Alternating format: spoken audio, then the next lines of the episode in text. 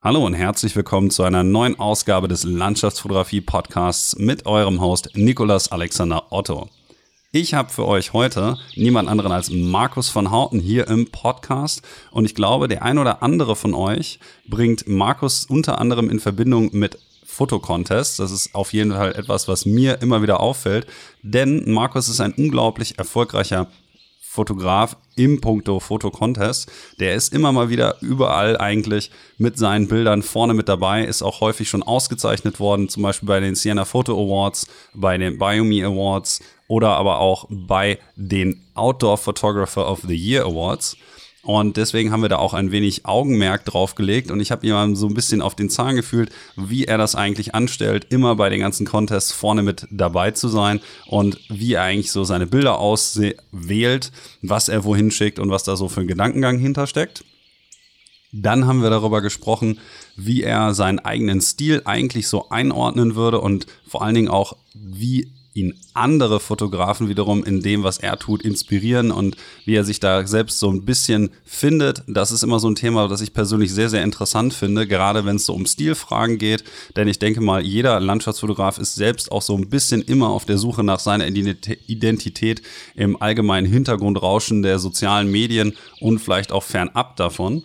Außerdem können wir natürlich immer wieder darauf zurückgreifen, mal ein bisschen zu schauen, wie die Leute eigentlich so privat sind, was so die Hintergründe sind und wie sie eben in die Landschaftsfotografie gekommen sind. Und auch das habe ich natürlich dieses Mal wieder mit Markus dann besprochen.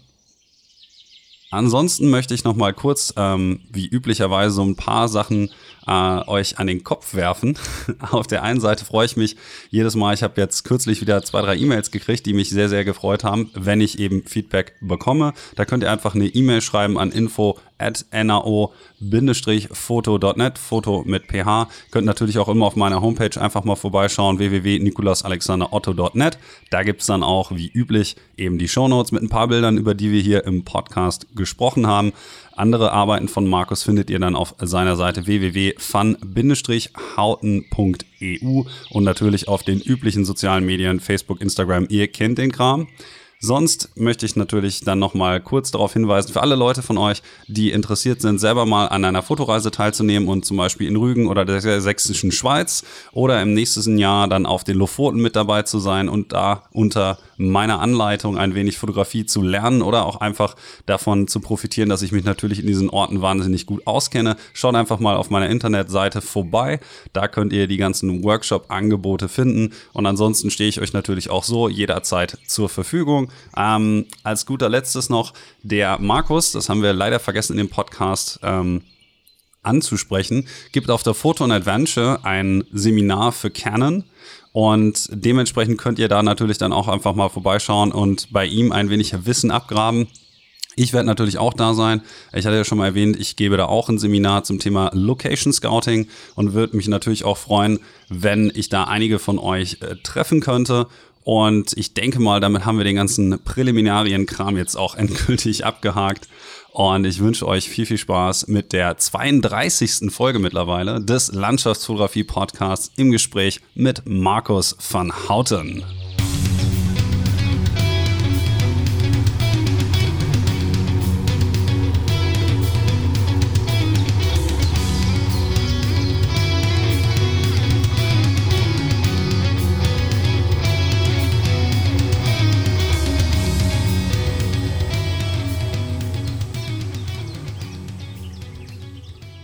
So, und damit nochmal herzlich willkommen zu einer neuen Ausgabe des Landschaftsfotografie Podcasts. Und wie ihr jetzt schon wisst, ist mein Gast heute Abend niemand anderes als Markus van Houten. Also wünsche ich dir erstmal einen wunderschönen guten Abend, Markus, und vielen Dank, dass du da bist.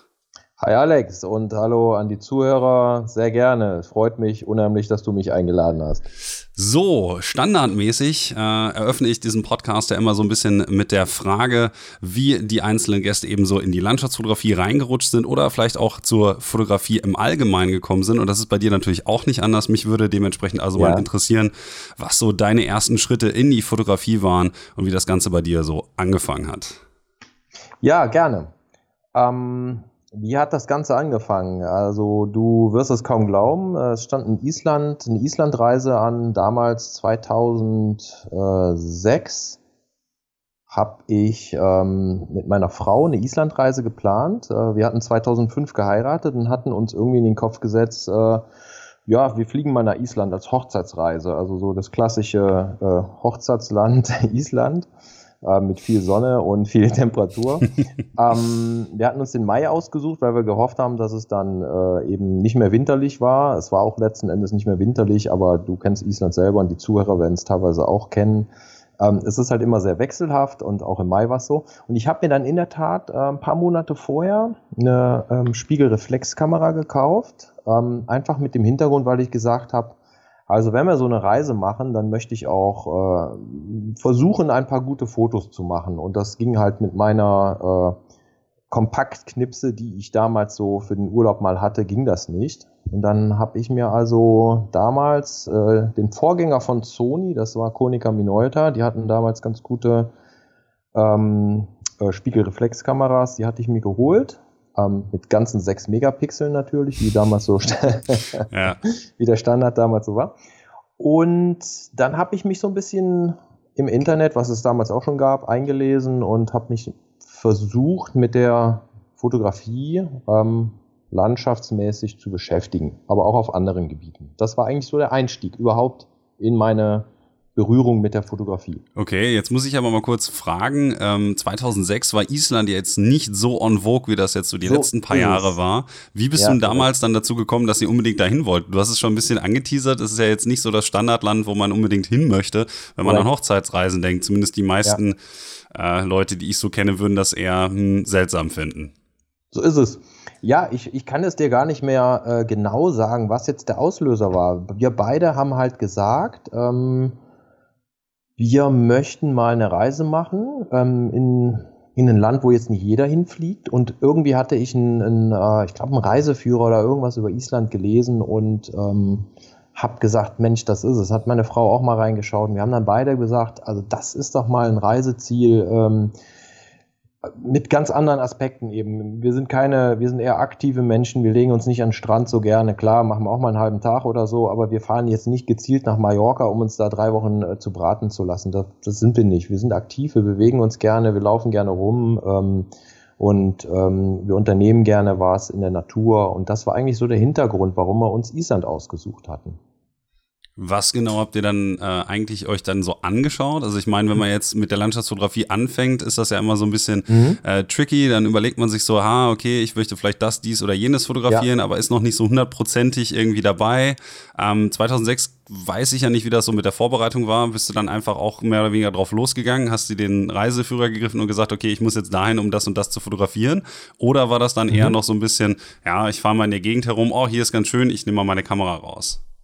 Also Mischung aus beidem. Also erstmal, ähm, damals war die Reise natürlich nicht rein auf Fotografie ausgelegt. Das ist heute natürlich ein bisschen anders. Letzten Endes war es so, ich habe im Reiseführer geschaut, ah, was macht man Golden Circle? Ne? Wie jeder mhm. Touri, äh, auch 2006 war das schon der Knaller, nur halt in anderen Dimensionen, als das heute der Fall ist vom Tourismusstrom. Und ähm, ja, und natürlich sind wir auch, äh, Snaffles, das haben wir uns mal angeguckt und wir sind bis Wick runtergefahren in den Süden. Das war so unser Radius, was wir so in den, in den ich glaube, sechs Tage waren wir da. Wir hatten auch ein stationäres Hotel in Reykjavik. Äh, also wir sind, wir sind nicht äh, gezielt auf Fotografie ausgewiesen. Ich habe also meine Bilder hauptsächlich äh, ein Uhr mittags gemacht, äh, im Mai, also sprich, Sonne steht im Zenit. Mm das war so mein, mein Start. Also ich habe nicht einmal nachts, äh, äh, was ich heute denke, warum hast du es nicht ein einziges Mal gemacht? Warum bist du nicht nachts um zwölf Mal rausgegangen und hast noch Bilder gemacht? Habe ich damals nicht. Es war wirklich ein Start, einfach mal ähm, ja ein paar Wasserfälle zu fotografieren. Ich habe auch damals das erste Mal noch ohne Filter und ohne alles, hatte ich ja alles nicht, äh, versucht mal ähm, so ein bisschen bewegtes Wasser einzufangen. Nur das ist natürlich mit Sonnenschein, damals hatten wir wirklich, weil zwei Tage auch Sonnenschein, relativ schwierig. Äh, ich glaube, selbst mit ISO 50, was die Kamera sogar schon konnte, äh, und mhm. Blende 22 dann so mehr als eine Zehntelsekunde hinzubekommen. Ähm, Logischerweise, ne? Da war natürlich die Technik ein bisschen limitiert. Ähm, aber egal, es war der Einstieg und äh, das Land hat mich damals fasziniert, äh, hat mich auch nicht losgelassen. Es hat zwar eine Zeit gedauert, bis ich wieder hingekommen bin, ähm, aber es war so der Einstieg. Ja, es ist äh, interessant. Das scheint so, so ein Common Theme zu sein in dem mhm. Podcast. Mhm. Und ich denke mal, bei vielen europäischen, vielleicht auch besonders ja. bei den deutschen Fotografen, dass eben Island ja. sozusagen so ein bisschen die Initialzündung für ja. viele Leute ist, dass sie halt eine Faszination für die Landschaft haben und mhm. danach eben fotografieren. Jetzt genau. war das ja bei dir auch so. Was waren denn dann so die, die Sachen, die du danach dann angegangen bist, landschaftlich? Also ich meine, wenn man von Island kommt und dann ja. andere Sachen fotografiert, ist das ja manchmal immer so ein bisschen so, ja, aber so schön wie Island ist es jetzt doch nicht. Nicht ganz so beeindruckend. Genau. Und wie hast du dich dann quasi danach so orientiert und was waren so die nächsten Sachen, die du dann angegangen bist? Ja, also ähm, ich bin dann erstmal komplett mehrere Jahre fremd gegangen. Also ich war, ich habe also ähm, ein Jahr später, 2008 äh, oder man, eineinhalb Jahre später, ist mein ist mein Sohn geboren worden, äh, mein erstes Kind.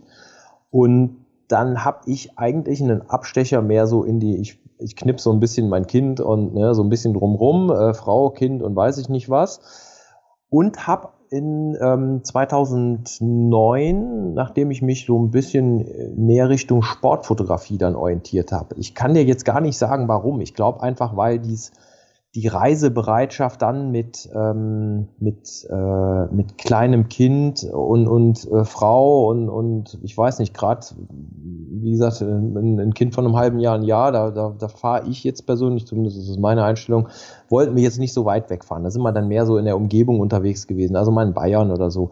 Da habe ich dann natürlich auch Bilder gemacht, aber wie du sagst, es war für mich anders. Ähm, natürlich gibt es in Bayern, äh, bin ich auch heute noch oft genug, äh, wunderbare Landschaften und, und ganz tolle, äh, ähm, ganz tolle äh, Stellen, wo man auch super Fotos machen kann. Das soll das jetzt überhaupt nicht schmälern, sondern ich habe einfach für mich damals, weil ich auch vom Sport komme, die Sportfotografie erstmal im Vordergrund gesehen. Das konnte ich mal ganz schnell so an einem Tag machen. Das heißt, äh, morgens früh aufstehen, äh, Sportevent fotografieren, abends, nachmittags wieder zu Hause. So, das war auch das, was mit der Familie gut ging. Und dann bin ich gefühlt bis, äh, ich habe das eben mal nochmal versucht nachzuvollziehen, so bis 2013 würde ich sagen, lange, lange fremd gegangen, was auch überhaupt nicht schlimm ist, aber habe so in 2013 es wieder dann mich Richtung Landschaft äh, dann auch richtig orientiert. Ähm, war in den Alpen ein paar Mal, habe da in Urlauben mit der, mit der Familie habe dann gesagt, so, ich gehe jetzt mal los, mache mal ein paar Bilder, aber auch mehr am Tag, nicht in den, in den, in den zur goldenen Stunde oder zur blauen Stunde, wo, wo man dann heute mehr so unterwegs ist.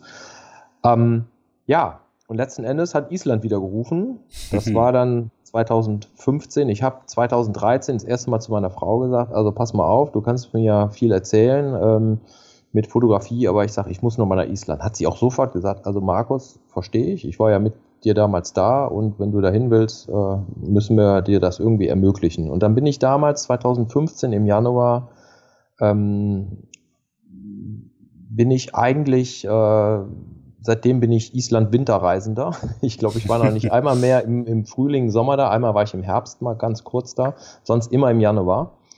Ähm, ja, und seitdem fahre ich eigentlich jedes Jahr nach Island, mindestens einmal. Einmal war ich zweimal da, dann auch nochmal im Herbst ganz kurz. Und seitdem habe ich eigentlich so richtig den Landschaftsvirus in mir, ne, wo ich sage, also das war so, ich sage, der Point of No Return in 2015, wo ich gesagt habe, jetzt bist du eigentlich da angekommen, wo du hin willst. Aber du stehst ja trotzdem mit deinem Namen auch noch für die ganzen anderen Sachen, die du so fotografiert ja. hast. Also zumindest auf deiner Homepage hast du immer noch Total. eine Galerie für ja. Tierfotografie und Genau. Ähm, machst du sowas dann jetzt generell auch immer noch so als, als freiberuflicher äh, Eventfotograf mhm. oder so? Oder sind die Aufnahmen ja. dann jetzt alle Jahre alt? Nein, die sind nicht alle Jahre alt. Ähm, die, die sind nicht aktuell. Also die, die Bilder habe ich jetzt schon seit einem Jahr nicht mehr aktualisiert. Da muss ich dringend nochmal ran. Das ist ein kleines äh, äh, Stiefkind, was ich noch bedienen muss, äh, was aber zeitlich für mich nicht immer geht. Facebook, Instagram und so sind immer aktuell, aber äh, meine Homepage ist leider, was die Bilder angeht, nicht aktuell. Aber nichtsdestotrotz, ähm, ich bin nach wie vor noch äh, in der Sportfotografie. Die Tierfotografie steht gerade im Hintergrund. Das würde ich sagen, ist seit eineinhalb Jahren gar nichts mehr passiert, eben durch die Zeitaufwand, die die Landschaftsfotografie auch so mit sich bringt. Ähm, die Sportfotografie mache ich nach wie vor, allerdings im geringeren Umfang. Ähm, äh, da bin ich bei einer Agentur, die hier in Aachen ist, Sportograf. Äh, kennt jeder, der mal einen Lauf- oder Radsport-Event oder so mitgemacht hat. Die sind, äh, ich will nicht sagen Europaführer, aber ich glaube, es sind es mittlerweile, wenn nicht sogar Weltführer äh, bei dem Thema. Eine ganz große Sportagentur. Ähm, für die fotografiere ich. Das sind große äh, Radevents, äh, Laufevents, Marathons, Triathlons ähm, weltweit, mhm. überall. Genau. Aber es ist jetzt nicht so, als würdest du mehr Zeit damit verbringen, als jetzt mit nein. Landschaftsfotografie zum Beispiel nein, verbringst. Nein, nein. Also das ist halt, als ich mit der Landschaftsfotografie begonnen habe, ähm, ist, es, ist es stark rückläufig, weil ich es zeitlich äh, äh, einfach nicht mehr alles äh, unter einen Hut bekomme. Ja, du investierst natürlich auch eine Menge Zeit als Landschaftsfotograf. Ja. Ähm, ich weiß ja nicht, wie das ist mit deinem Arbeitsplatz und so. Ich glaube, da kann ich mich jetzt gerade nicht mehr so genau dran mhm. erinnern, was du beruflich machst. Wir hatten das Gespräch ja schon mal, als wir uns in Köln getroffen ja, haben. Genau. Ähm, dass natürlich als Landschaftsfotograf, wenn man viel reist, das zeitlich immer etwas ungünstig ist, weil man eben seinen ganzen Urlaub dafür aufopfern muss, eben dann mal nach Island zu kommen oder auf die Lofoten oder nach Madeira oder sonst wohin. Mhm. Und ähm, das quasi dann noch äh, zu kompensieren mit dem, was man im Alltag an Zeit hat, man muss ja die Bilder auch irgendwann bearbeiten, ist natürlich ein relativ großer Zeitaufwand. Wie managst du das dann so in der Regel? Ja, also ähm, da sprichst du ein Thema an, das zieht sich, glaube ich, durch die durch deine anderen Podcasts auch, ja. bei denen die es nicht 100% hauptberuflich tun, genauso wie es mir natürlich auch geht. Äh, ich habe Gott sei Dank einen Hauptberuf, ähm, wo ich immer auch äh, sehr froh bin, dass ich nicht von der Landschaftsfotografie jetzt leben muss, sondern das noch ein Stück weit als äh, äh ich will nicht als semi-professionelles, ambitioniertes Hobby, aber so würde ich es ungefähr ähm, beschreiben, ja, unter dem Aspekt. Also das Allerwichtigste, ähm, ich habe mir vier Punkte aufgeschrieben, die lese ich euch jetzt mal vor. Der erste Punkt ist Frau. also wer macht mir, wer, wer ermöglicht mir das Ganze natürlich? Das ist natürlich meine Frau als erstes. Ähm, ich nenne sie bewusst als erstes, weil das für mich das Allerwichtigste A in meinem Leben ist, äh, neben meinen Kindern natürlich und der Arbeit, äh, auch in der Reihenfolge. Ähm, aber die Frau ist das, die das alles möglich macht. Äh, ich kenne genug andere Fotografen oder Freunde, die noch nicht mal abends äh, äh, ein Bier gehen trinken dürfen, weil dann die Frau irgendwie schlechte Laune hat oder sich nicht beschäftigen kann oder weiß ich nicht was. Ich habe eine Gott sei Dank relativ selbstständige Frau, die äh, mit beiden Beinen im Leben steht und die auch sagt, Markus, wenn du im Januar eine Woche nach Island willst, ist das kein Problem. Wir planen das ein und dann äh, kannst du da hinfahren und ich kümmere mich um meinen Job und die Kinder und mache alles in der Zeit alleine. Das ist äh, nicht so einfach und sehr, sehr dankenswert auf jeden Fall. Ja, es ist wirklich klasse und äh, ich habe jetzt in zwei Wochen muss ich nach Innsbruck.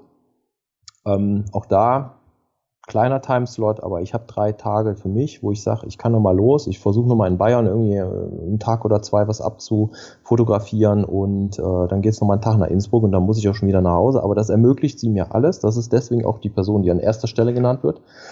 Ähm, die Kinder stehen an zweiter Stelle äh, oder sind gleichbedeutend mit meiner Frau. Die müssen das natürlich auch alles mitmachen. Ähm, dadurch, dass meine Frau hier ist, machen die das aber gut mit, weil das dann für die, es ist ein Ansprechpartner da und das, ähm, ja. Und der dritte Punkt, die Arbeit, was du gerade sagtest. Äh, ich bin, ich habe äh, E-Technik studiert, also Elektrotechnik, äh, Fachrichtung Nachrichtentechnik. Ich weiß gar nicht, ob es das heute äh, noch gibt, ist ja bei mir schon alles ein bisschen her.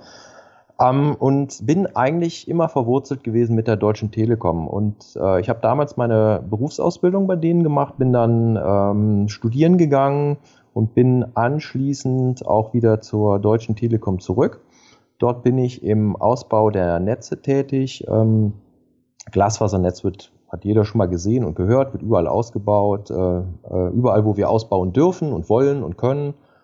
Ähm, ja, da äh, bin ich jetzt im Bereich Aachen, Mönchengladbach, Bonn, in dem Großraumbereich, äh, in dem Thema tätig, habe aber gar nichts mehr eigentlich mit meiner ursprünglichen Tätigkeit als äh, Elektrotechniker zu tun, sondern ich kümmere mich ums Personal. Das heißt, ich bin ähm, Personalreferent, so nennt man das, also Human Resources, wenn man es in mhm. Neudeutsch sagen würde, für Einstellungsgespräche mit Nachwuchskräften, ähm, für Personalgespräche, all sowas und ein bisschen Personalplanung, wie geht's weiter in unserem Bereich, was brauchen wir an Menschen und äh, ja, es ist ein sehr interessanter Job, ähm, sehr kommunikativer Job, ähm, wie gesagt, vom Studium her komplett abgedriftet, aber für mich genau das Richtige. Ich fühle mich da extrem wohl. Mhm. Und auch mein Arbeitgeber äh, spielt hier Gott sei Dank eine ganz wichtige Rolle, der mir ein relativ flexibles Arbeitszeitmodell erlaubt. Das heißt, ich arbeite 80 Prozent. Mhm. Das entspricht im Schnitt, sage ich jetzt, es sind natürlich auch mal deutlich mehr und auch mal weniger, eben wenn ich frei habe, 30 Stunden die Woche. Ähm, und ich kann die Zeit, die ich mehr arbeite, ich mache halt auch schon mal 40, äh, 45 Stunden Kannst die du Woche, dann abfeiern, ne? kann ich ab, abfeiern Mhm. und ähm, das ist, Das ist natürlich nicht schlecht. Gut. Dann hast du auf jeden Fall Reisen- mehr Urlaub als ein Genau. Autonormalverbraucher, was du dann natürlich für Reisen ausgeben kannst. Das ist vielleicht ein guter Tipp für andere Leute, die immer meinen, dass sie nicht genug Zeit hätten. Das ist natürlich dann eine ganz gute Möglichkeit, um sowas zu kompensieren, So wenn der Arbeitnehmer das, der äh, Arbeitgeber- Arbeitgeber das zulässt, ja. Genau, das kommt halt immer auf den Betrieb an. Wir haben Gott sei Dank da ein äh, sehr gutes, äh, sehr guten äh, Arbeitsbedingungen, wo wir sowas können. Das heißt, es gibt Tarifverträge, da wird sowas ge- ausgeregelt und ähm, ja, das ist echt super für mich. Ne? Und auch äh, andererseits natürlich, wenn meine Frau arbeiten muss, Brückentage sind oder so, kann ich auch immer mal gucken. Ähm, den Tag kann ich dann frei nehmen, weil wir müssen ja auch, muss man überlegen. Ähm, so ein, so ein Kind, so ein Schulkind hat heutzutage 55 bis 60 Tage frei im Jahr. Und wenn man mal rechnet, jeder hat 30 Tage Urlaub, dann kann man eigentlich noch nicht mal zusammen in Urlaub fahren. Ja, das ist Ja. heutzutage alles nicht so wirklich einfach. Und äh, damit kann ich viel auffangen. Meine Frau fängt dafür andere Dinge auf. Und äh, ja, das ist halt so ein, wir sind ein sehr eingespieltes, gutes Team. Jetzt hattest du aber auf der Liste noch was Viertes stehen. Was ist denn das? Ich meine, du Ähm, hattest vier Sachen aufgeschrieben. Arbeit meiner Frau habe ich mir als viertes, das ist jetzt, ähm, ähm, das ist mehr, ähm, das ist nicht der vierte Punkt, der jetzt alles ermöglicht, aber es ermöglicht auch was. Sie ist also äh, auch zu 80 Prozent äh, berufstätig. Sie arbeitet in einem Krankenhaus hier in Aachen als Orthopädin Unfallchirurgin und ähm, das macht es manchmal leichter, manchmal aber auch schwerer, weil sie muss natürlich Wochenenddienste ja, äh, Schichtdienst. Genau. Mhm. Ja, sie hat halt, äh, so wie hatte ich ja eben schon mal erwähnt, 24-Stunden-Dienste. Heute zum Beispiel, am Wochenende hat sie 24-Stunden-Dienste. Da bin ich halt komplett gebunden auch äh, an, an, an meine Kinder, was überhaupt nicht schlimm ist. Aber ich sag mal, fürs Thema Landschaftsfotografie, ähm, manchmal fahre ich auch mit denen natürlich los und, und sag mal hier, Mhm. guckt euch das mal an. Mit mehr oder weniger großem Erfolg, muss ich jetzt sagen.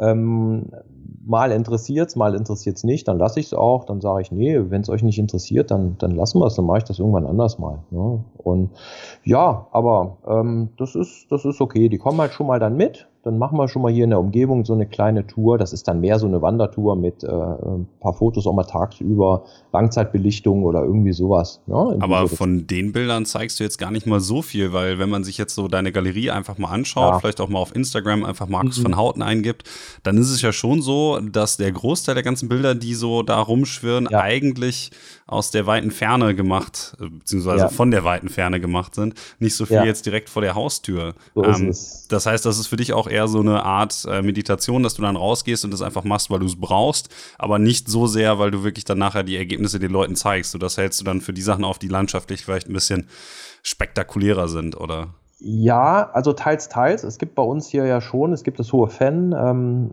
da gibt es ja schon ein paar schöne Ecken und je nach Licht geht das schon. Ich hatte jetzt letztens mal ein, ein, ein Bild von diesen Bäumen, von diesen verbrannten. Mhm. Das hatte ich auch wirklich zwei, drei Tage vorher gemacht. Äh, Wir hatten, wir hatten auch mal eine Woche Winter hier, was ja heutzutage nicht alltäglich ist. Ähm, und da habe ich, da, also dann gehe ich da auch los, auch gezielt, ne, und mache da natürlich schon auch ein paar Bilder, aber es ist nicht in dem Umfang. Ne? Ähm, ähm, ich glaube, das, das ist, sogar das Bild äh, mit dem Eisnebel. Beziehungsweise den, den Raucheif und dann äh, Ja. Sonnenaufgang. Ja, ja, genau. Da hatte ich Auch, mich schon genau. gefragt, wo genau das wohl entstanden sein könnte, weil da hattest du ja einige Kader gemacht damals. Und ich dachte Mhm. auch so, hm, erstaunlich. Also das ist auch was, was man relativ selten sieht. Also dieses Motiv. Ähm, mir war dieses hohe Fan zwar bewusst, ich bin auch schon mal durchgefahren, habe allerdings keine Fotos gemacht. Und dann dachte Mhm. Ja. ich so, aha. Ähm, das ist es interessant gibt- dann zu sehen, dass das quasi noch ähm, relativ fotografisch, zumindest in unseren Kreisen, in unseren Mhm. Dunstkreisen noch relativ fotografisch unerforscht ist, das Gebiet. Und das hat mich wirklich gefreut, dass da was bei Ja. rausgekommen ist, auf jeden Fall. Ja, ja, das ist auch so, wobei auch da der, äh, der Strom der Fotografen nicht abreißt und ich hatte da auch letztens eine, eine unschöne Erfahrung, wo mir dann jemand geschrieben hätte, ähm, ähm, ja, dass er das nicht so toll findet, dass man das dann, da hatte ich ein Video gemacht, glaube ich, äh, äh, also eine Story auf Deutsch gesagt. Auf Deutsch gesagt eine Story. ähm, und er empfand das dann nicht so gut. Und ich habe aber gar nicht dazu geschrieben, wo es ist, weil ich das bewusst nicht mache, weil ich diesen Ort, ich will nicht sagen, ich will ihn schützen, aber ich gebe ihn nicht preis, aber der Ort ist schon relativ bekannt, gerade unter den, den belgischen Fotografen, holländischen Fotografen und die, die hier im, im Grenzgebiet wohnen, die kennen den alle. Ja, also den, ähm, ich, ich schreibe aber bewusst bei Facebook, Instagram nicht dabei, wo es ist. Ich schreibe dann hohes Fan oder sonst was. Ne? Mhm. Weil, wenn man da steht, sind da schon zwischen 10 und 20 Fotografen teilweise oh. schon. Ja, das ist wirklich schon so. Als okay. ich da war, war eine Gruppe Belgier da. Ich schätze, ich weiß nicht mehr, zwölf Mann. Ich war mit einem Bekannten da.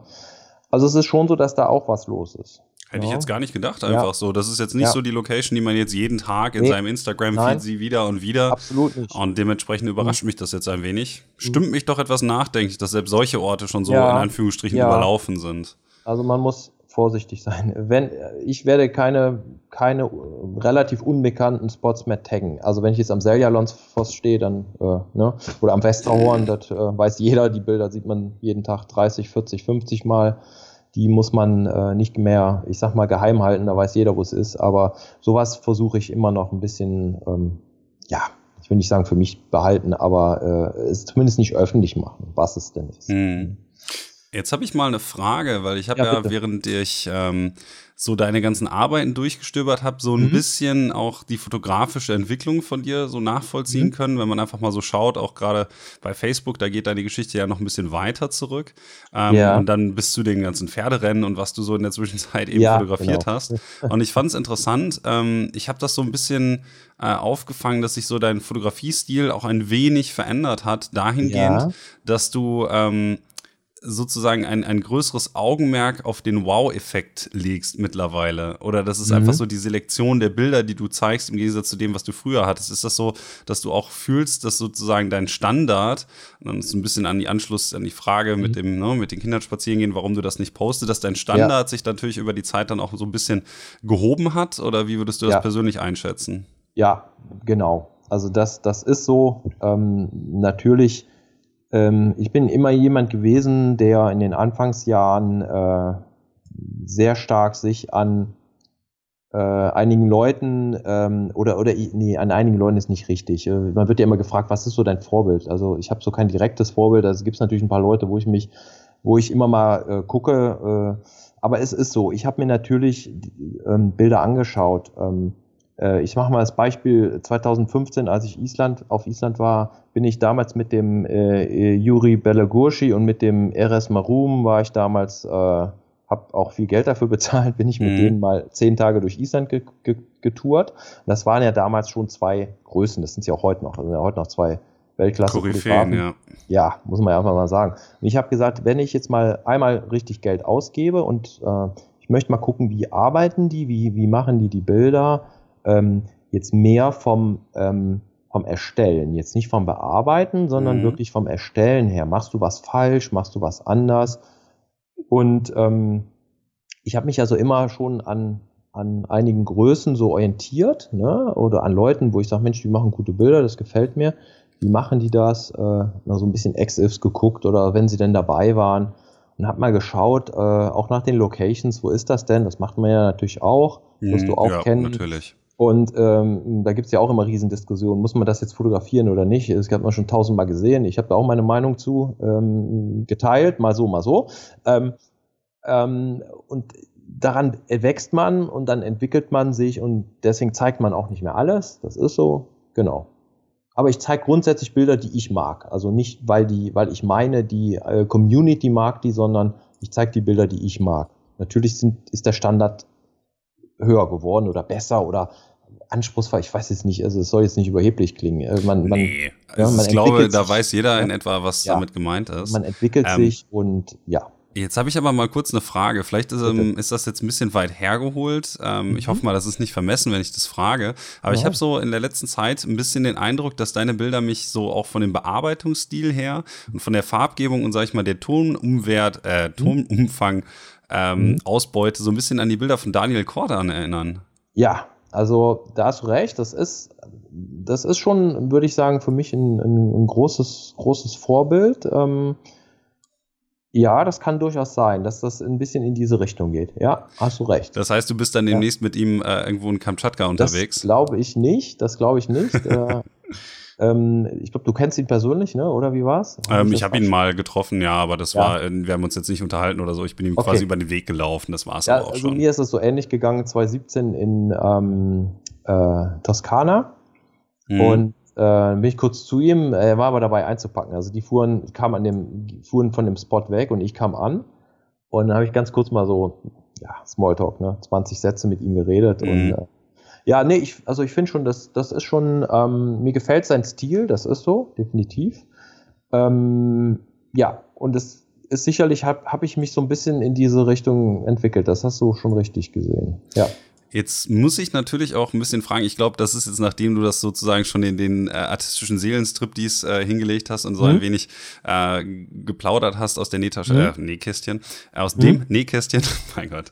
Äh, wer so deine Inspirationen sind, ist es vielleicht ein bisschen blöd zu fragen, aber ähm, ich hatte mhm. neulich äh, mit einem meiner Kollegen, dem äh, Tino Klein, ähm, so, so, mhm. eine, so eine kleine Diskussion, und zwar ging es darum, inwieweit man sozusagen seinen eigenen artistischen Fußabdruck besitzt und inwieweit man lediglich dazu tendiert, das, was andere Fotografen, also gerade jetzt in der Landschaftsfotografie, aber auch mhm. in allen anderen Sparten machen, so ein bisschen kopiert und wann man prinzipiell sozusagen einen eigenen Stil entwickeln sollte oder das normalerweise ja. vonstatten geht. Weil es gibt ja so Fotografen, ja. man guckt sich ein Bild an und weiß, okay, das ist von Sandra Batocha. Ja ist ja, irgendwie klar. Das ist oder so. so. Mhm. Und ich habe immer so ähm, bei einigen Leuten ähm, und mir selbst auch so ein bisschen die Überlegung angestellt, so, hm, was ist eigentlich an dem Stil jetzt wirklich eigenständig und was mhm. nicht. Das ist für mich natürlich bei mir selbst schlecht einzuschätzen. Ähm, und deswegen wollte ich mal fragen, wie du das eigentlich siehst. Also wenn du jetzt schon gesagt hast, okay, die Leute inspirieren mich oder so, ähm, mhm. ist das dann so, dass du denkst, oh ja, das sieht so aus wie Daniel Kordan oder so, das gefällt mir, das will ich auch machen? Oder mhm. ist das irgendwie so, denkst du da auch manchmal drüber nach, sozusagen, wo dein eigener fotografischer Fußabdruck dann ist?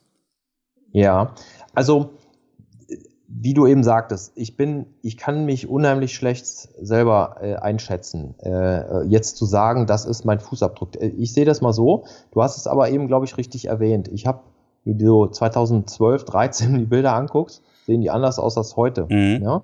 Das heißt, natürlich fließt sowas ein, ne, dass man, dass man sich andere Leute anguckt oder einen Stil und sagt, ey, der gefällt mir aber. Wie hat denn der das gemacht? Ne?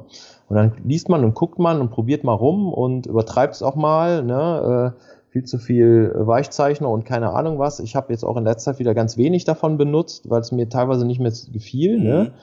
Ähm, und ähm, so bei den letzten habe ich das kaum noch benutzt. Äh, ist nicht richtig. Manchmal benutze ich auch Bilder, die schon was älter sind, wieder. Äh, ich, ich schieße ja nicht alles der Reihe nach raus, sondern durchmische das natürlich auch etwas. Ja, natürlich.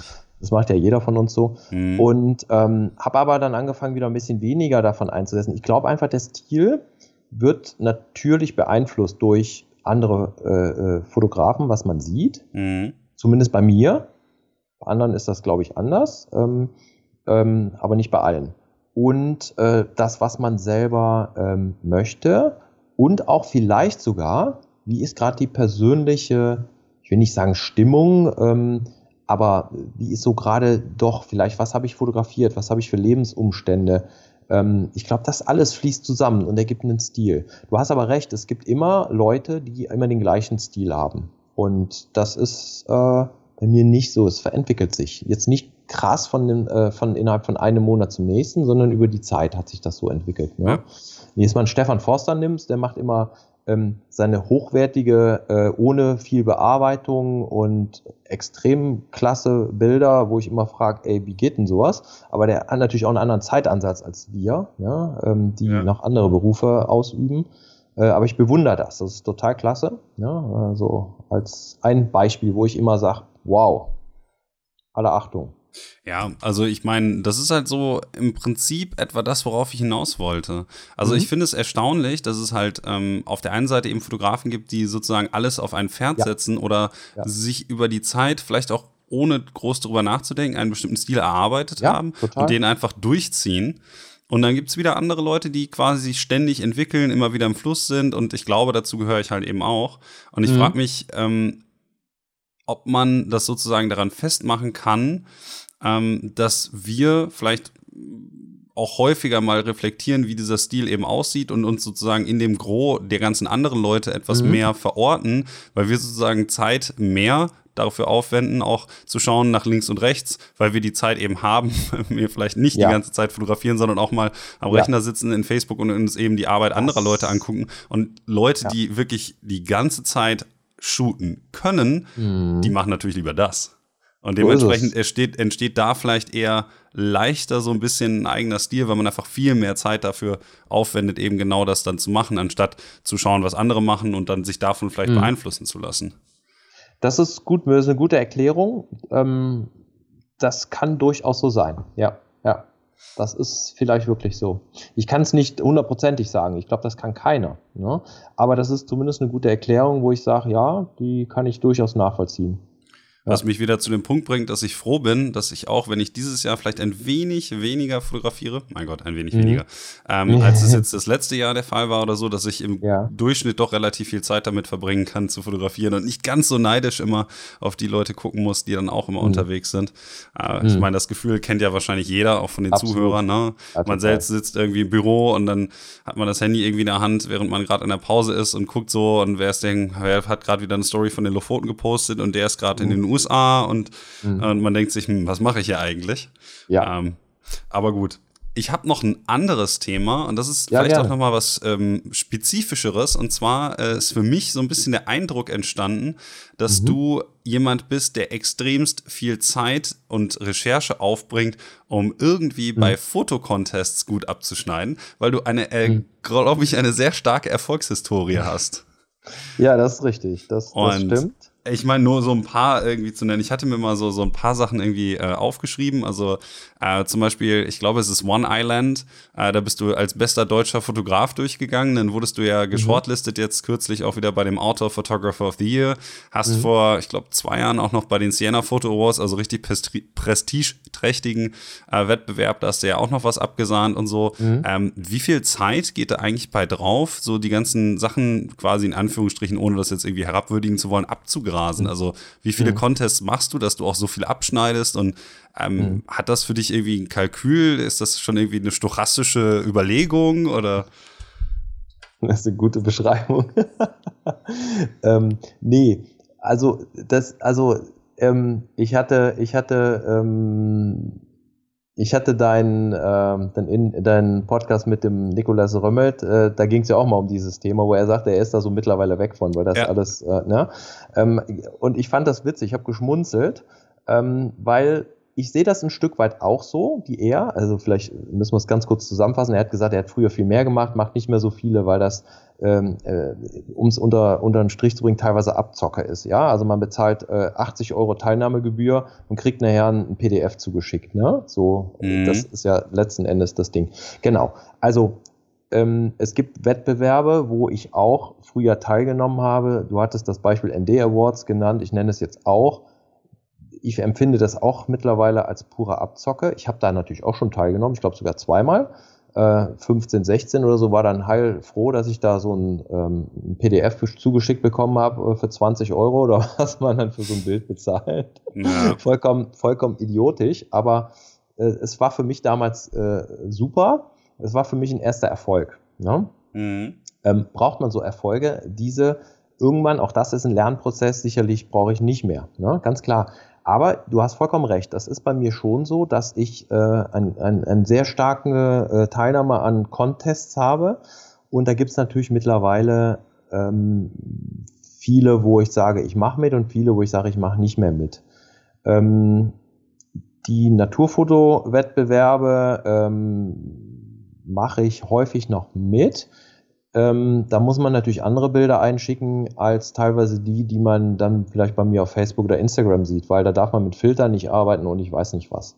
Zumindest steht es in den Regularien und in der Regel ist es auch so, dass diese Bilder sich auch gar nicht durchsetzen, die werden vor, vorher aussortiert. Ähm, nichtsdestotrotz, auch da habe ich irgendwie immer mal so einmal zumindest eine Top-10-Platzierung. Äh, das freut mich zum Beispiel sehr. Ähm, da kriegt man meistens jetzt keinen, keinen, keinen hohen Gewinn, aber es ist für mich was, wo ich sage, Mensch, super, du hast jetzt bei ähm, ganz vielen Naturfotowettbewerben, auch selbst mit unterschiedlichen Bildern, nicht immer mit demselben, hast du mal eine, eine Top-10-Platzierung in irgendeiner Kategorie gemacht. Das hat mich unheimlich gefreut und motiviert. Ähm, und es gibt halt Wettbewerbe, wo ich sage, da mache ich mit, um mir meine Reisen, äh, versuche ich damit zu finanzieren, eben durch äh, entweder Materialgewinne, die ich anschließend äh, versuche äh, zu Geld zu machen, oder auch durch Geldpreise. Und natürlich ist es so, dass diese oft nicht ganz umsonst sind. Da zahlt man dann äh, 20, 30 äh, Euro, Dollar äh, Teilnahmegebühr, manchmal sogar pro Bild. Dann nehme ich oft auch nur mit einem Teil, wo ich sage, das ist ein Bild, das hat schon mal hier und da äh, eine ganz gute Platzierung äh, oder Preis oder sonst was gemacht. Und wenn es in den Regularien erlaubt ist, dann reiche ich es dann nochmal ein. Und äh, manchmal klappt es, manchmal nicht. Ähm, aber es ist Rechercheaufwand, das ist richtig. Nur mittlerweile ist es so, dass du dann immer die Newsletter bekommst und weißt eigentlich, wann du teilnehmen musst. Das heißt, jetzt muss ich nicht mehr so viel recherchieren. also ich meinte, ja, also klar, natürlich hat das auch was damit zu tun, dass mhm. man erstmal irgendwie schauen muss, wo mhm. finden die überhaupt eigentlich alle statt.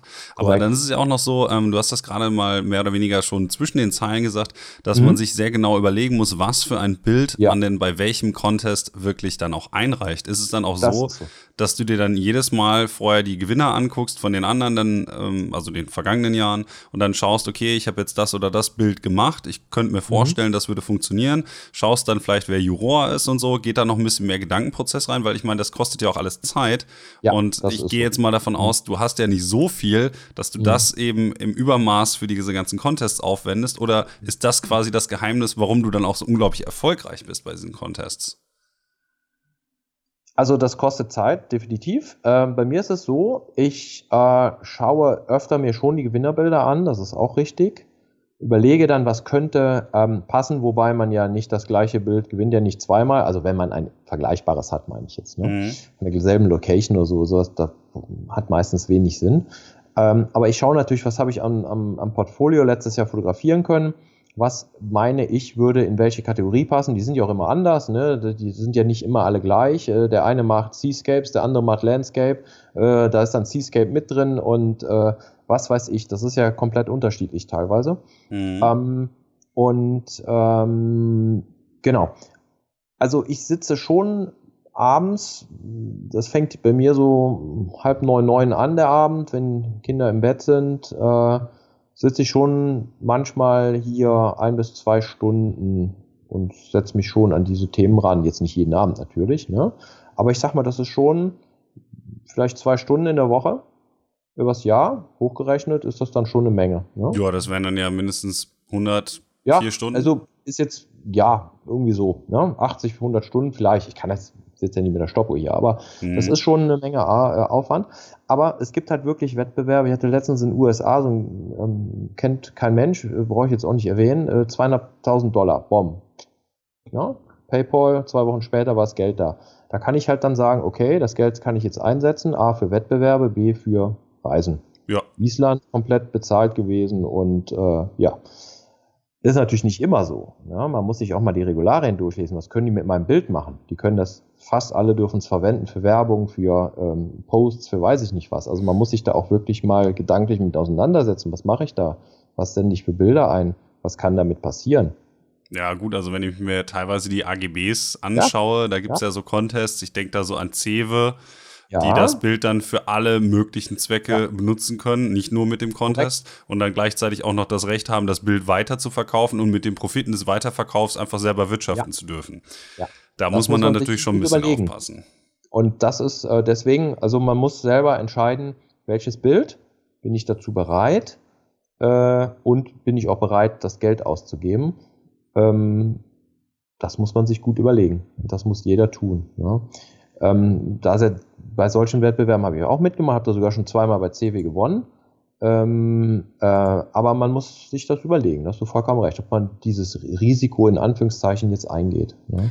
Ja, im Anschluss an das, was ich letzte Mal mit Rainer ähm, auch noch besprochen ja. hatte, war ja auch so ein bisschen, dass das natürlich dazu führt, dass eben Agenturen und auch Firmen eben an Bilder rankommen so ähm, zum quasi Nullkostenpreis dass ja. sie für professionelle Bilder von den Leuten, die eben davon leben müssen, ja. ja, die Leute gehen dann im Prinzip wieder leer aus. Das heißt, es hat sozusagen auch fast eigentlich noch für, für bestimmte Leute, wenn man sich da Gedanken drüber macht, eine moralische Komponente. Ähm, mhm. weil dann, wie gesagt, da anderen Leuten, die äh, ihre Miete und ihr Auto und ihre Kinder damit ernähren müssen, ähm, denen dann eben die Fründe sozusagen davon schwimmen.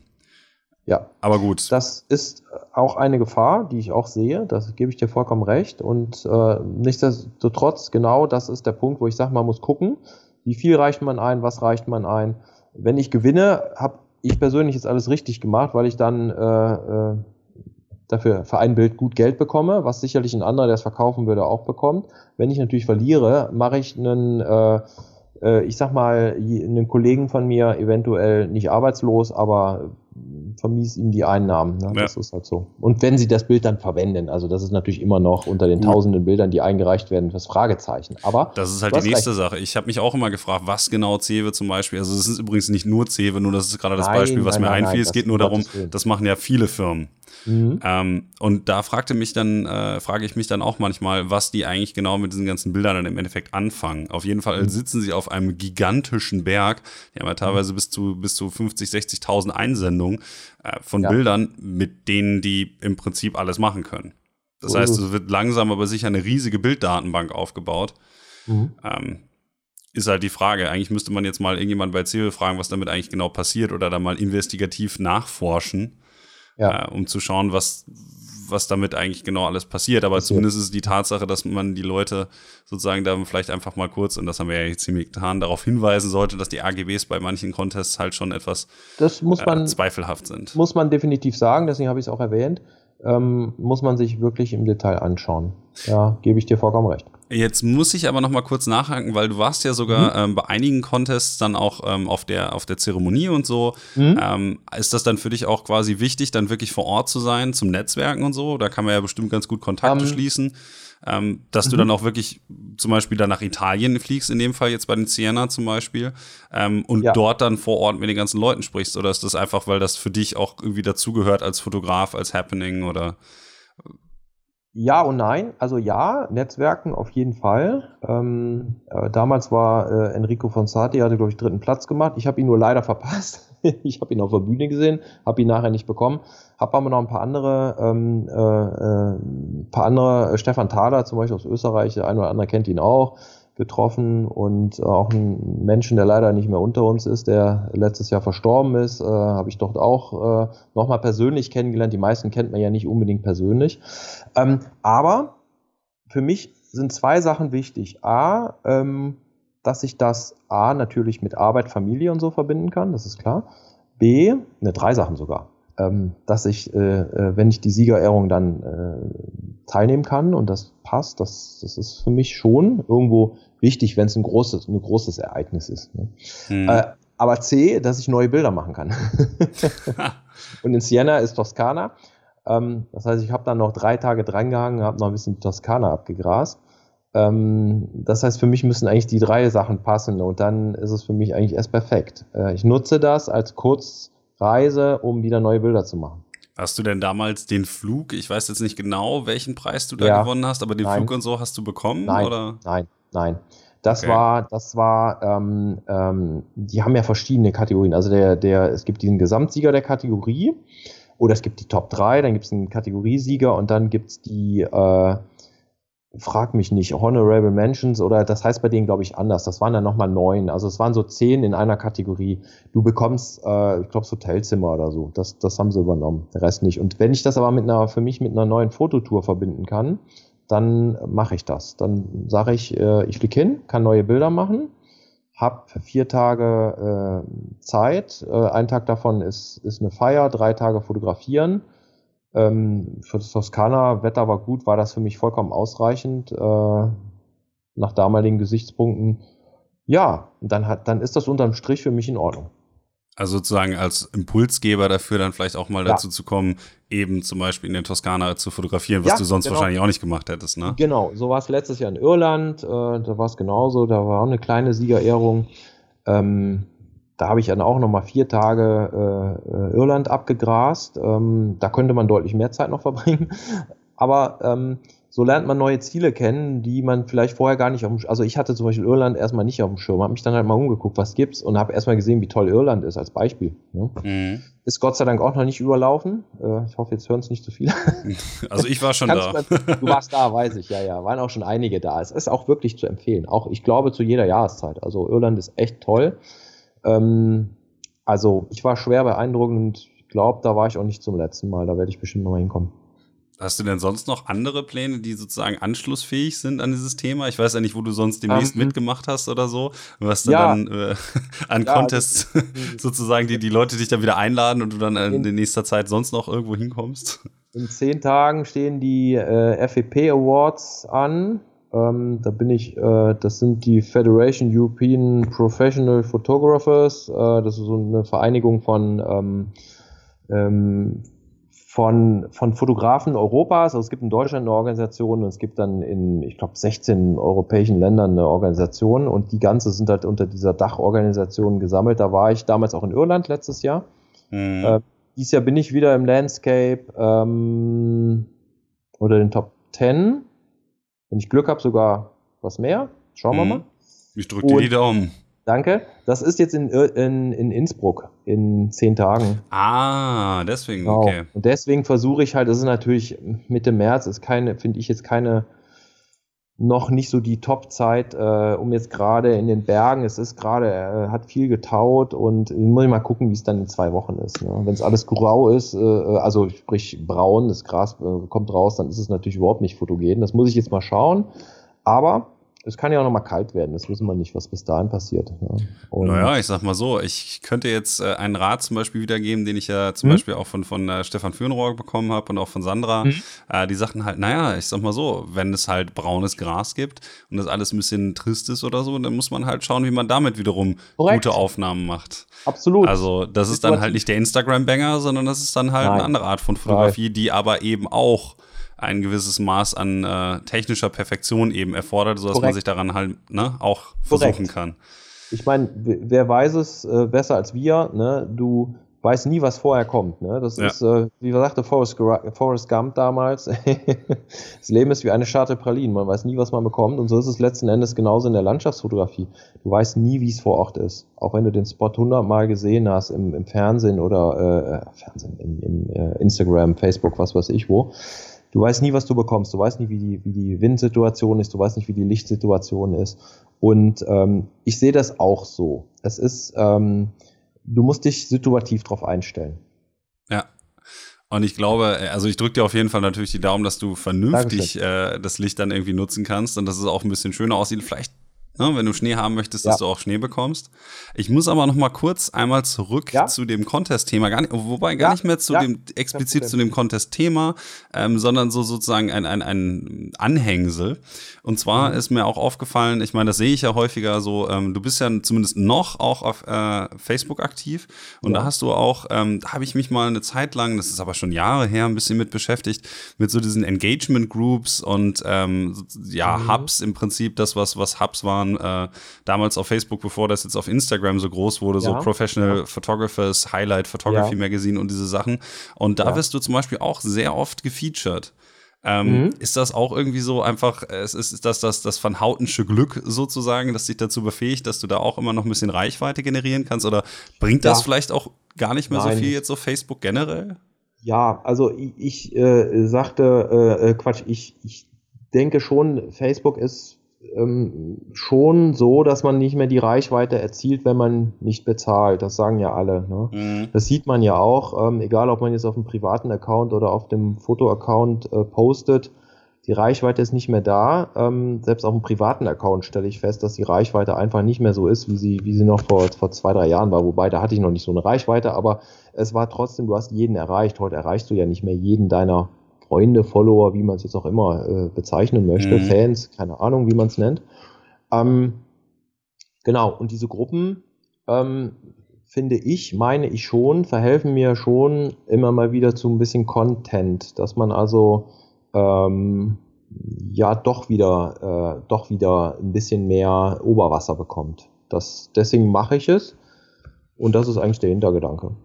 Scheint ja auch ganz gut zu funktionieren. Ja, ja, das ist halt, es kostet nichts, äh, außer dass man das Bild da einstellt. Ähm, das Bild ist eh online, also von daher, ähm, auch da muss man natürlich denken, das Bild äh, weiß nicht, was man damit alles machen kann, ne? Das muss man halt immer wissen. Die kann man rauskopieren und keine Ahnung was, was der Gruppenbetreiber da so alles mitmachen kann. Das muss man natürlich auch wissen. Ne? Ja, gut, wobei ich jetzt glaube, dass das da nicht ganz so kritisch ist, weil Nein. man ja auch nur 1000 200.000, 400 Pixel Version hochlädt, die ja. dann vor Facebook komprimiert wird. Ähm, Eben, genauso ist es. Ja, korrekt. Da ist es nicht ganz so schlimm, da gebe ich dir vollkommen recht.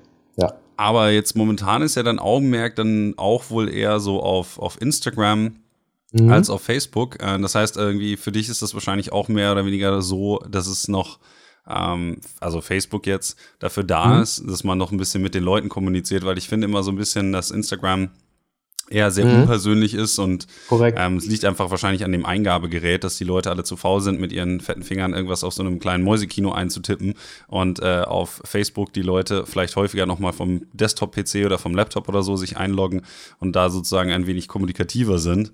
Mhm. Ähm, ich weiß jetzt nicht, ähm, habe ich so ein bisschen so ähm, vielleicht den Eindruck gewonnen, dass dein Instagram-Feed zum Beispiel auch ähm, relativ durchdacht ist, weil du gerade schon sagtest, du guckst immer, was du postest, so von den, von den mhm. ähm, Bildern her, ähm, ja. dass das so ein bisschen gut durchgemischt ist. Hast du da sozusagen dann auch dann über die Jahre deine Strategie entwickelt, beziehungsweise ich weiß nicht genau, wie alt dein Instagram-Account ist, Noch aber so ähm, hast du da jetzt quasi auch schon so eine Strategie entwickelt, um das so ein bisschen zu mhm. kompensieren, dass da die Algorithmen sich vielleicht ja dann auch in der letzten Zeit zum Negativen verändert haben für unser Eins?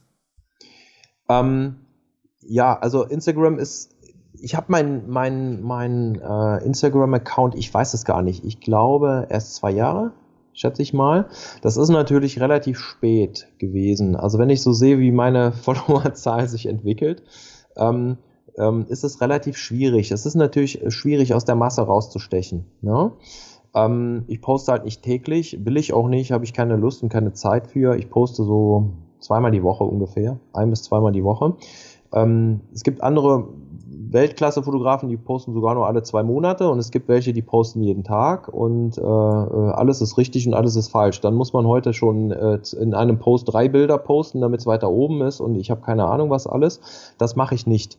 Also ich versuche halt immer, wenn es was gibt, ähm, also ein neues Bild auf, äh, hochzustellen, eine Story zu machen, äh, oder wenn ich natürlich irgendwo on Location bin und es was Sehenswertes gibt, dann selbstverständlich auch oder irgendeine Neuigkeit dann auch. Aber ich unterwerfe mich da jetzt nicht irgendwie ähm, irgendwelchen äh, Algorithmen, um da, äh, also ich bin jetzt bei 2200 Followern, das ist ja nun weiß Gott nicht viel, äh, um da jetzt irgendwie an äh, 100.000 zu kommen. Und äh, ich weiß, letztens gab es mal so eine Situation, da sind mal über Nacht Follower verschwunden. Mhm. Und die ganzen Größen haben sich dann über 30.000 weniger Follower aufgeregt. Äh, bei mir waren es, glaube ich, 60 oder 50. Ja, bei mir waren es, ja. glaube ich, auch irgendwie so 20 oder so. Nicht viel ja. auf jeden Fall.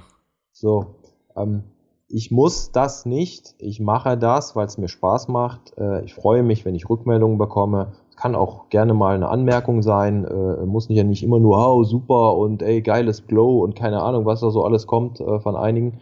Ähm, muss ich, ist schön, ähm, kann aber auch mal einer schreiben, hör mal, ähm, der Himmel gefällt mir jetzt aber gar nicht. Was hast du denn da gemacht? Könnte auch mal einer schreiben. Dann würde ich das aufnehmen und mir überlegen, hä, ist das jetzt vielleicht ein bisschen überzogen oder was ist da schiefgelaufen? Ähm, ist auch gern, gern gesehen, wenn man da mal was, äh, wenn es sachlich kritisches ist, äh, ähm, durchaus. Ne? Man, mhm. wächst, man wächst ja auch durch, äh, nicht nur durch Lob, sondern auch mal, wenn einer sagt, pass mal auf, das gefällt mir aus dem und dem Grund nicht. Ist ja auch sein gutes Recht. Ne? Und dann muss ich mir halt Gedanken machen, nehme ich das an, sehe ich das anders oder sage ich mir, für mich ist das aber so gut, das ist ja auch in Ordnung. Ne? Genau, also ich habe da keine gezielte Strategie. Ja, und dann habe ich noch eine rückbezügliche Frage zu der Contest-Geschichte. Und zwar mhm. würde ich ganz gerne wissen, ob du auch häufiger mal einfach überlegst, welche Bilder du so machen könntest, um bei einem Contest besonders erfolgreich zu sein. Ja. Also ist es so, dass du wirklich ähm, überlegst, okay, das und das Bild möchte ich jetzt machen, weil demnächst steht der und der Contest an. Ist das für dich irgendwie relevant oder ist das eher so, dass du das mhm. nicht so sehr ins Augenmerk ziehst? Nein, überhaupt nicht. Also ich gehe nicht äh, äh gezielt für einen Contest fotografieren. Ich fotografiere für mich und wenn da was bei rauskommt, ähm, durch gute Planung oder durch äh, äh, glückliche Wetterbedingungen, ne, was ja immer zur guten Planung dazugehört, ähm, dann ist das so. Und wenn das nicht so ist, ist das nicht so. Nein, ich plane nicht explizit auf Contests. Das mache ich nicht. Okay, was hast du dann sonst so geplant bis jetzt für das kommende Jahr? Ehrlich gesagt habe ich bisher noch keinen weiteren Plan. Island war im Januar. Ähm, da habe ich noch ein bisschen Ausbeute für, für, für die nächsten Contests, die jetzt äh, äh im Sommer, Herbst anstehen. Die Frühjahrsdinger sind alle durch jetzt soweit. Ähm, ich muss mal schauen. Also ich muss schauen, wie es äh, arbeits- und familiärmäßig ist und äh, ich habe noch keinen konkreten Plan. Ich plan, möchte unbedingt noch mal nach Schottland. Äh, ob das jetzt dies Jahr ist, muss ich schauen. Ähm, ähm, ja, aber ich habe jetzt nicht, dass ich sage, ich muss jetzt unbedingt dahin. Das habe ich im Moment nicht und lasse das jetzt gerade mal so ein bisschen noch auf mich zukommen. Es gibt sicherlich ein paar Tagesausflüge, äh, äh Hallerboswald oder so, da fahre ich, das ist von hier aus zwei, zweieinhalb Stunden weg. Äh, ähm, das denke ich, mache ich, versuche ich im April dann einzubauen, wenn die, wenn die Zeit ist der Blüte. Äh, Tulpenblüte vielleicht auch, wenn es irgendwie passt. Das bin ich auch in zweieinhalb Stunden in Holland, das ist gar kein Thema. Aber jetzt eine, eine Tour, wo ich sage, drei, vier, fünf, sechs, sieben Tage habe ich jetzt im Moment gar nicht so auf dem Schirm. Das plane ich dann eher, ja, ich will nicht sagen ins Jahr hinein, aber äh, kurzfristiger, ne? so wie es gerade passt. So, dann mhm. kommen wir noch zu einer letzten Frage. Das ist so die Frage, die ich mhm. ja immer allen Fotografen stelle, die hier in den Podcast kommen. Und zwar, welche Landschaftsfotografen würdest du ganz gerne hier im Podcast hören? Mhm. Wie viel darf ich nennen? äh, egal, eigentlich. Ja, passt schon. Na? Ja, passt schon. Ähm, Stefan Liebermann würde ich gerne mal hören. Okay, cool, ja. Dann Stefan Forster. Oh ja, mit dem habe ich äh, auch schon gequatscht. Der ist ja momentan in Neuseeland unterwegs. Den habe ich aber dann demnächst in der Sendung. Ähm, äh, dann die, äh, den Kilian Schönberger. ja. Ja, ich weiß. Der, der äh, ist ja immer. Ja, er ist ja auch schon mehrfach. Ja, ich weiß, ich weiß. Er ist ja. einfach nur so viel beschäftigt. Dann ähm, komme ich jetzt mal zur deutschsprachigen weiblichen Fraktion, die Pia äh, stehen. Ja, die hatte ich schon im Podcast. Ach, die war schon da. Hab ja, ich ja. gar nicht gesehen. Dann hast ja, du doch. die irgendwann vor, äh, ich war irgendwie bis Folge 13 oder so runter, meine ich. Ne? Ach so. Ja, ja, da musst du früher ein bisschen früher gucken. Ähm, die weiß ich gar nicht, ja. Episode 8 oder so, da musst du mal schauen. Alles klar. Ja, kein Thema. Super. Ähm, dann in die Schweiz, die Simone Simon. Mm, ja, okay. Kenne ich von der Fotokina. Ähm, ja, Daniel Corden, den hatten wir ja schon mal. okay, das könnte schwierig werden. Ins Internationale. Hier. Ja, ja, aber das könnte schwierig werden, den irgendwie reinzukriegen. So. Ja, ja, genau. Der ist ein bisschen schwierig zu bekommen, der ist so viel beschäftigt. Ich mal fragen. Ja, also fragen kann ich auf jeden Fall mal. Das wird schon irgendwie. Dann noch äh, vielen herzlichen Dank dir auf jeden Fall dafür, dass du noch ein bisschen hier mit uns gequatscht hast im Landschaftsfotografie Podcast. Ich fand es auf jeden Fall eine sehr, sehr interessante Folge und ich möchte mich auch bei dir dafür bedanken, ähm, dass du dich äh, so ein bisschen, auch noch ein bisschen was aus dem privaten Raum geteilt hast. Das finde ich persönlich immer sehr, sehr interessant. Und ja, ich wünsche dir auf jeden Fall noch mal einen schönen Abend und äh überlasse dir hiermit jetzt das letzte Wort. Ja, vielen, vielen Dank für deine Einladung. Äh, mir hat das sehr viel Spaß gemacht. Ähm, ich hoffe, die Zuhörer, denen wird es auch gefallen, mal so einen kleinen Einblick in äh, ja, so meine Vorgehensweise und mein Leben in Anführungszeichen. Das sieht ja auch, im, äh, ich sag mal, in der digitalen Welt alles so einfach aus und man ist äh, das ganze Jahr immer nur unterwegs. Also es ist bei weitem nicht so. Ja, herzlichen Dank.